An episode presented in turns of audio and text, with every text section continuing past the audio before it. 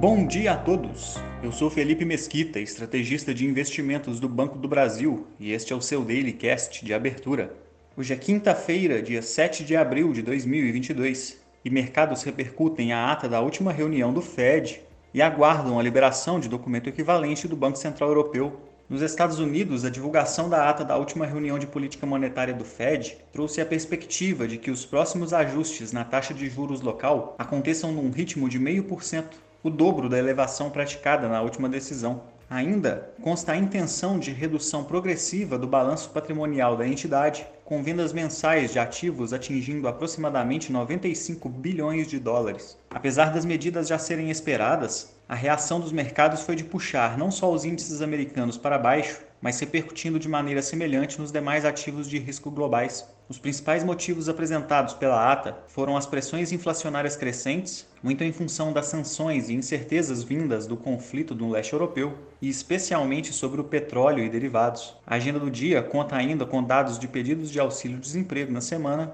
crédito ao consumidor de fevereiro e fala de diversos dirigentes regionais do Fed. Em um dia sem novos dados na região, as bolsas asiáticas fecharam todas em baixa, acompanhando majoritariamente o desempenho dos ativos americanos. E na contramão dos movimentos observados em outros mercados, os índices europeus avançam agora pela manhã. Por lá, é aguardada a divulgação da ata da mais recente reunião do Banco Central Europeu, sendo esperado um tom mais ameno do que o adotado pelos Estados Unidos.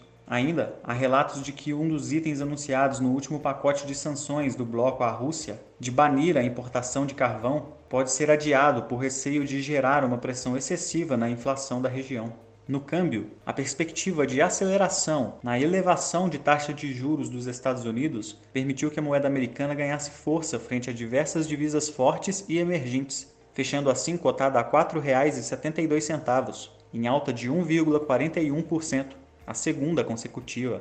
No Brasil, tivemos a confirmação ontem pelo Ministério de Minas e Energia da adoção da bandeira verde nas contas de luz a partir de 16 de abril, marcando o fim das tarifas de escassez hídrica. O impacto médio será uma redução de cerca de 20% nas contas dos consumidores. A notícia é positiva para a estabilização das projeções de inflação, que seguem pressionadas no cenário doméstico. Ainda hoje, estão previstas falas do presidente do Banco Central e do ministro da Economia em diferentes eventos. E após cair cerca de 5% ontem, os preços do petróleo no mercado futuro operam em alta agora pela manhã. Ficamos por aqui. Um bom dia a todos e até a próxima!